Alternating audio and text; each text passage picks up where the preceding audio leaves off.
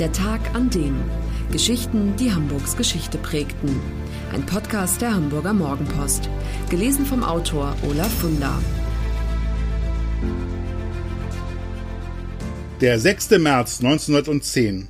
Der Tag, an dem der Zeppelin den Himmel über Hamburg erobert. Es ist ein Sonnabend. Der Hamburger Reeder Edmund Siemers, ein begeisterter Anhänger der Luftfahrt, gibt bei sich zu Hause einen Empfang zu Ehren des berühmten Ferdinand Graf Zeppelin.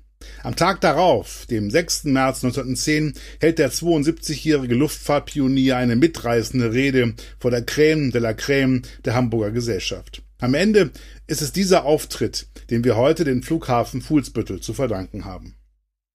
Die Menschen zu jener Zeit sind hingerissen, ja überwältigt von der Fliegerei, die noch in den Kinderschuhen steckt. Was für eine unglaubliche Vorstellung. Wie ein Vogel durch die Lüfte gleiten. An diese Vision knüpft auch Ferdinand von Zeppelin in seinem Vortrag an. Von Hamburg aus will er mit seinen Luftschiffen Forschungsfahrten über dem Meer und über arktische Regionen unternehmen. Und außerdem Fernfahrten zu verschiedenen Punkten Nordeuropas unternehmen. Für zahlende Passagiere, versteht sich. Zeppelin, der damals schon seit 20 Jahren in Friedrichshafen am Bodensee an seinen Luftschiffen tüftelt und jede Menge Rückschläge erlebt hat, schließt seine Rede mit einem Appell. Er ruft die Honoratioren Hamburgs auf, der Hansestadt die Stellung als Zentrale für die Eroberung der Luft über den Meeren zu sichern. Männer wie der Hapag-Chef Albert Ballin, der Banker Max Warburg und der Rechtsanwalt Rudolf Mönckeberg zögern nicht lange. Sie rufen die Bevölkerung auf, Anteilsscheine für das nationale Unternehmen zu zeichnen, den Bau einer Luftschiffhalle. Mindestens 1000 Mark muss jeder geben. Insgesamt sind eine Million Reichsmark nötig. Und schon am 10. März 1911, zehn Monate später, konstituiert sich die Hamburger Luftschiffhallen GmbH, HLG, die Geburtsstunde des Flughafens.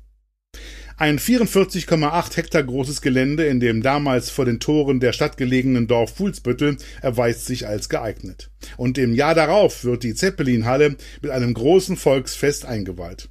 Aus diesem Anlass kommt als erstes Luftschiff die 148 Meter lange Victoria Luise zu Besuch. Von jetzt an sind die mit Wasserstoff gefüllten Zigarren immer wieder am Himmel über Hamburg zu sehen. Die Geschichte der Luftschifffahrt endet am 6. Mai 1937, als die Hindenburg bei der Landung in Lakehurst, US-Bundesstaat New Jersey, Feuer fängt und explodiert. Die Geschichte der Luftfahrt dagegen hat gerade erst begonnen. Schon seit 1913 wird der Landeplatz in Fuhlsbüttel auch von Flugzeugen genutzt. In diesem Jahr siedelt sich die Flugschule von Karl Kaspar an, einem Hamburger Flugpionier. Der Erste Weltkrieg stoppt den Aufschwung zwar abrupt, aber 1919 geht es sofort munter weiter.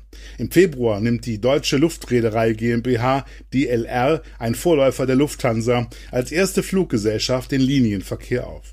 Auf der Route nach Berlin fliegen umgebaute Kriegsmaschinen, die nur fünf Passagiere befördern können.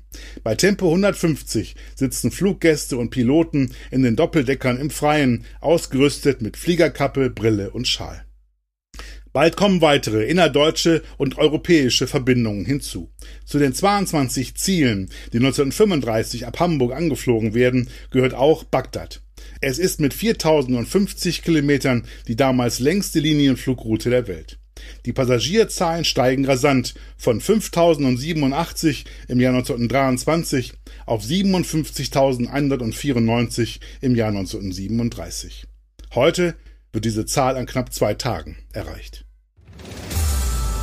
Das war der Tag an dem Geschichten, die Hamburgs Geschichte prägten. Eine neue Folge lesen Sie jeden Sonnabend in Ihrer Mopo und hören wöchentlich einen neuen Podcast. Noch mehr Historisches aus Hamburg, wie zum Beispiel das Buch zu dieser Serie oder die Magazine Unser Hamburg, finden Sie auch online in unserem Mopo-Shop unter www.mopo-shop.de.